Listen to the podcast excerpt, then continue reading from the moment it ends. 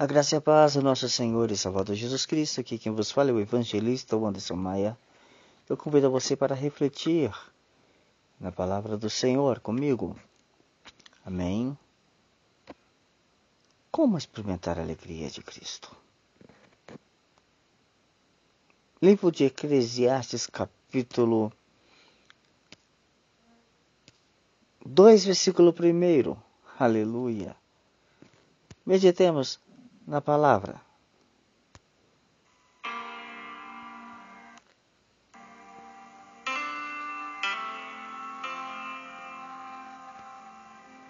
Aleluia, louvado seja o nome do Senhor. Diz assim: Pensei comigo mesmo, vamos, vou experimentar alegria. Descubra as coisas boas da vida. Mas isso também se revelou inútil. Concluí que o rir é loucura e a alegria de nada vale. O que o sábio Salomão queria dizer nisso? Pois bem, Salomão, que experimentou numa escalada épica praticamente tudo que este mundo tem para oferecer, chegou a essa conclusão, dizendo: Pensei comigo mesmo, vamos, vou experimentar a alegria, descubra as coisas boas da vida. Mas isto também se revelou inútil. E ele ainda acrescentou: o riso é bobagem. O que ele faz para buscar o prazer?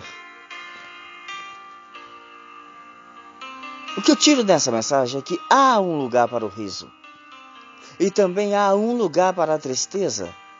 Jesus disse: Bem-aventurados os pobres em espírito, aqueles que se veem como realmente são e em seguida tomam atitude. A Bíblia diz: porque a tristeza, segundo Deus, opera arrependimento para a salvação, da qual ninguém se arrepende, mas a tristeza do mundo opera a morte. Está lá em 2 Coríntios 7, versículo 10. A verdadeira tristeza vai levar à alegria.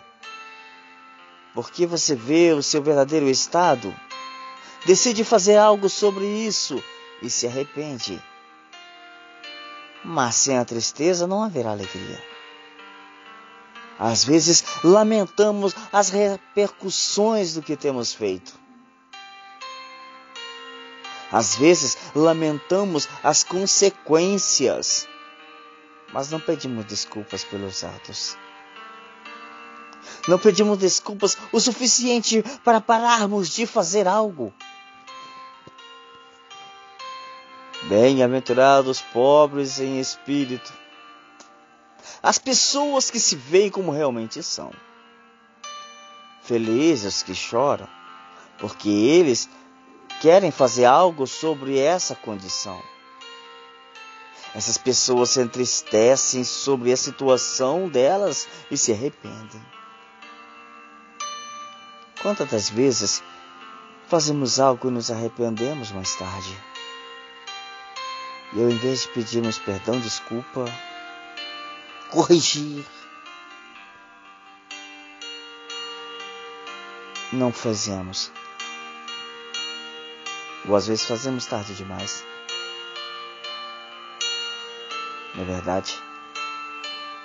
Mas a palavra do Senhor diz em Romanos, capítulo 4, versículo 8: Como é feliz aquele a quem o Senhor não atribui culpa. Se você pediu desculpas, perdão. Diante de Deus de coração, sinta-se feliz, porque você foi justificado por Deus. E o Senhor encherá o teu coração de gozo. Assim,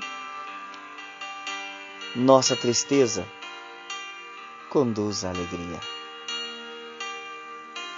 Porque o choro pode durar uma noite mas a alegria do Senhor, ela vem pelo amanhecer. Oremos ao Senhor. Pai. Esta vida que se encontra batida, triste, Senhor, porque cometeu algo. Eu peço ao Senhor neste momento, toca no coração dela agora, Pai. E que neste momento essa vida possa pedir perdão ao Senhor.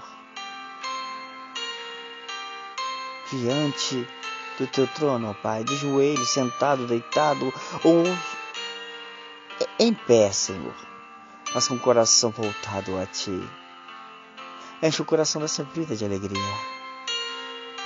Eu peço ao Senhor neste momento que ela começa, essa vida começa, Senhor, a sentir a Tua alegria, a experimentar a Tua alegria, Pai. Espírito Santo, visita o coração dessa vida agora Encha, encha de paz, felicidade.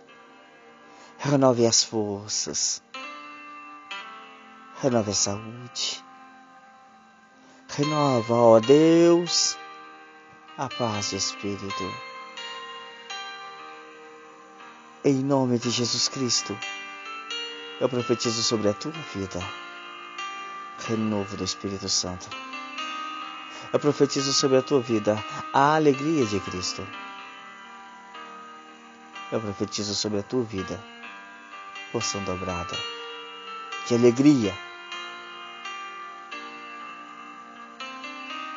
Em nome de Jesus, o nosso Salvador. Recebe essa bênção em nome de Jesus, amém? Fique na paz, que Deus em Cristo vos abençoe. Louvado seja Deus.